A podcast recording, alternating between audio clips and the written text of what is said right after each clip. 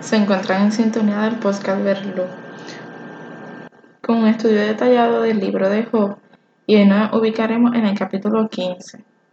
Respondió Elifaz de Manita y dijo: ¿Proferirá el sabio vana sabiduría y llenará su vientre de viento solano?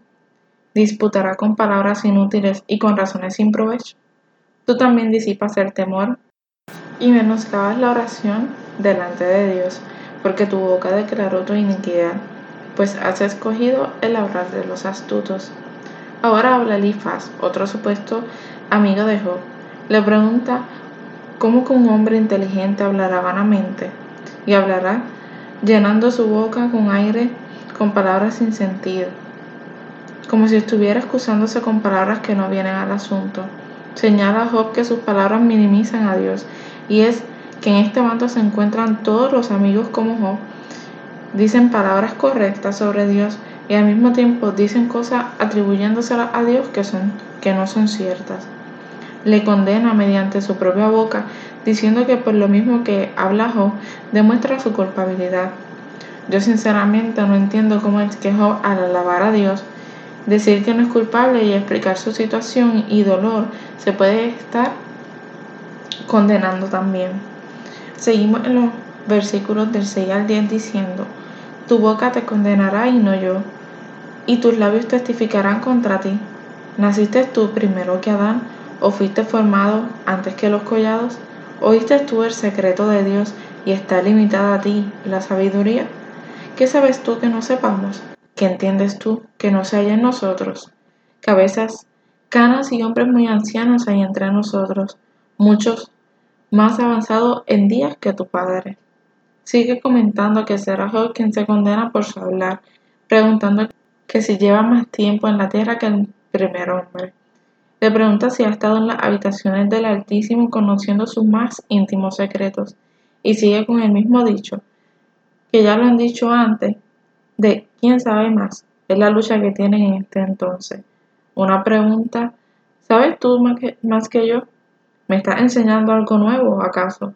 Hombres mayores que su padre eran ellos, y por eso se creían lo más guau, sin pensar en que, aunque se sabe que en la edad hay sabiduría, también se encuentra la terquedad y la rebelión y hasta la necedad, ya que no es una seguridad completa que por la edad nos encontremos con madurez e inteligencia. Volvemos a la lectura y nos ubicamos en el versículo 11 al 16. En tampoco tienen las consolaciones de Dios y las palabras que con dulzura se te dicen? Porque tu corazón te aleja y porque guiñan tus ojos, para que contra Dios vuelvas tu espíritu y saques tales palabras de tu boca? ¿Qué cosa es el hombre para que sea limpio y para que se justifique el nacido de mujer? He aquí, en sus santos no confía, y ni aun en los cielos son limpios delante de sus ojos, cuanto menos el hombre, abominable y vil, que bebe la iniquidad como agua. Elifaz pretende decir que las palabras de ellos son consuelos y de hecho que vienen de Dios, y sin más ni menos se atreve a decir que son dichas con dulzura. Si esas palabras son dichas con dulzura, ¿qué serían las que no fueran dichas con dulzura? Acusando además a Job de rebelarse contra Dios, alejándose de él, diciendo que por las palabras de Job demuestra haberse revelado. Para mi entender, las palabras de Job han sido torpes y vanas e innecesaria en algunas ocasiones, pero en ningún momento se ha revelado contra Dios. Lo que sí podemos ver es cómo ellos utilizan el nombre de Dios para dar fuerza a sus acusaciones e usarla a su conveniencia. Y exclama que el hombre no puede ser limpio y pregunta cómo se justificaría el nacido de mujer. Dice que Dios no confía en sus santos y el cielo no es limpio para él, creación perfecta que no ha caído en pecado es mucho inferior a Dios. Entonces, que el hombre abominable, vil, pecador y malvado, que peca diariamente, que bebe el pecado, la maldad y la rebelión sin medida, en estas palabras, viene teniendo razón, en que nada ni nadie se puede comparar con Dios, queriendo decir que Job no puede justificarse ante Dios. Pero me llama la atención una pregunta que se hace y es que dice, ¿qué cosa es el hombre para que sea limpio? No somos nada y no podemos ser limpios por nuestras propias fuerzas, pero sabemos que Dios mismo sí, y lo hará, porque Él tiene el poder y el deseo de hacernos limpios. De hecho, aunque Job hubiera pecado, Dios querría restaurarlo, perdonarlo y limpiarlo. Y ya hemos leído cómo es que lo hará en Isaías 1.18, diciendo, venid y luego, dice Jehová, y estemos a cuenta. Si vuestros pecados fueran como la grana, como la nieve serán emblanquecidos. Si fueran rojos como el carmesí, vendrán a ser como blanca lana. Así que no escuchen los comentarios negativos, obstinados y egoístas como los de los amigos de Job.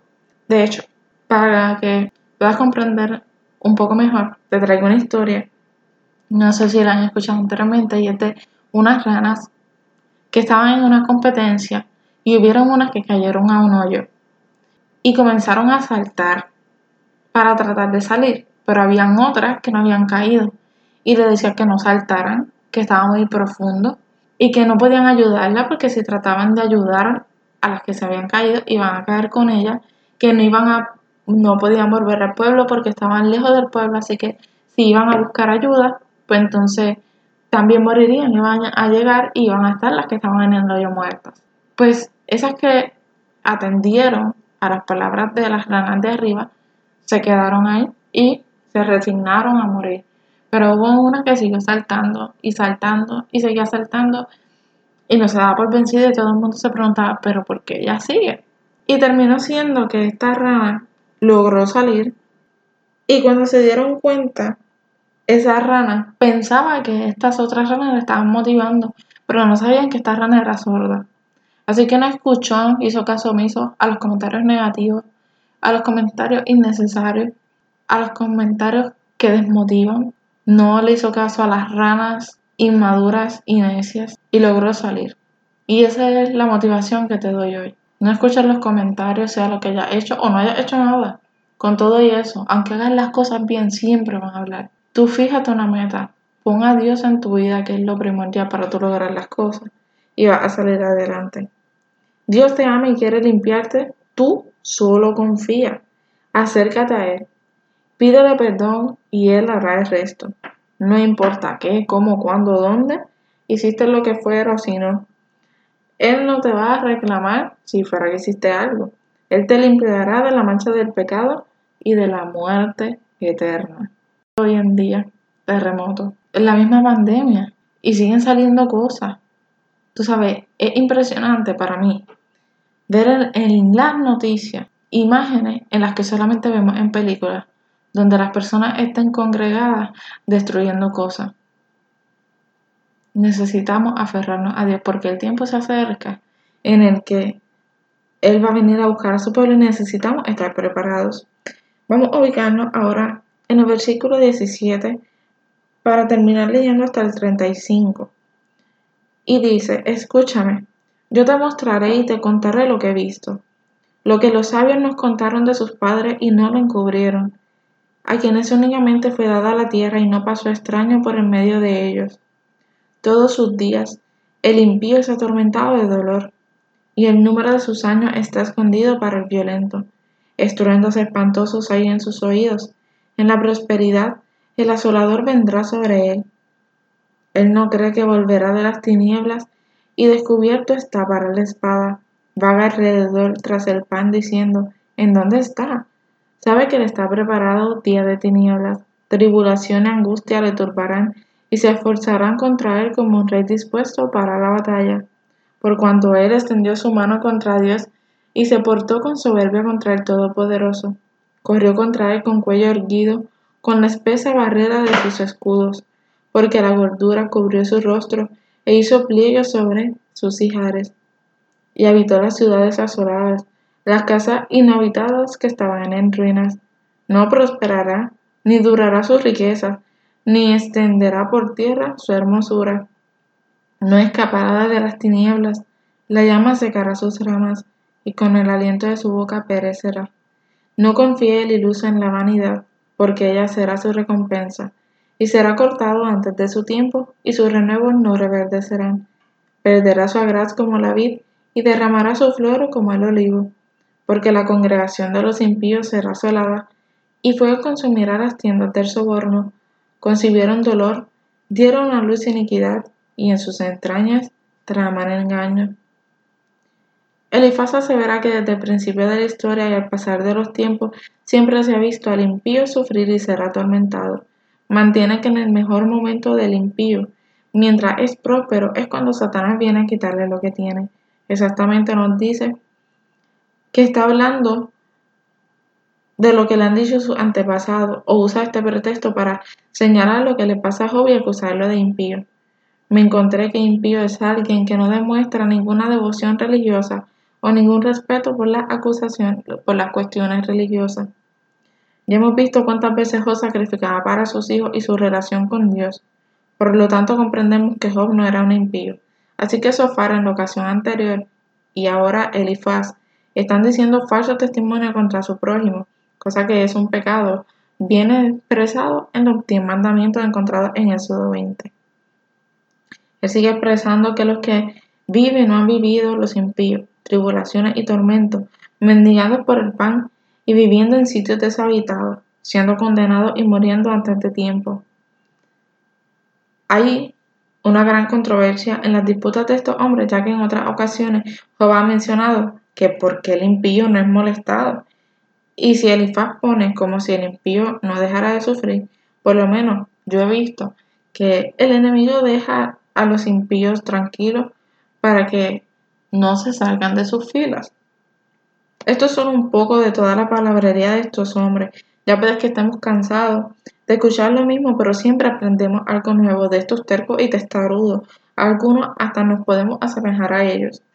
Pidamos a Dios que nos libre de juzgar, así como lo hicieron estos hombres con el pobre Job, y que nos limpie de toda injusticia que cometamos al juzgar y señalar al de lado. Recordemos que Cristo nos manda a primero sacar la viga del ojo de nuestro ojo para entonces poder sacar la paja del prójimo. Dios nos limpia de la injusticia, la avaricia, el coraje, la envidia, el pecado y la maldad. Oremos hoy por eso. Y le digo oremos, pero no oro con ustedes.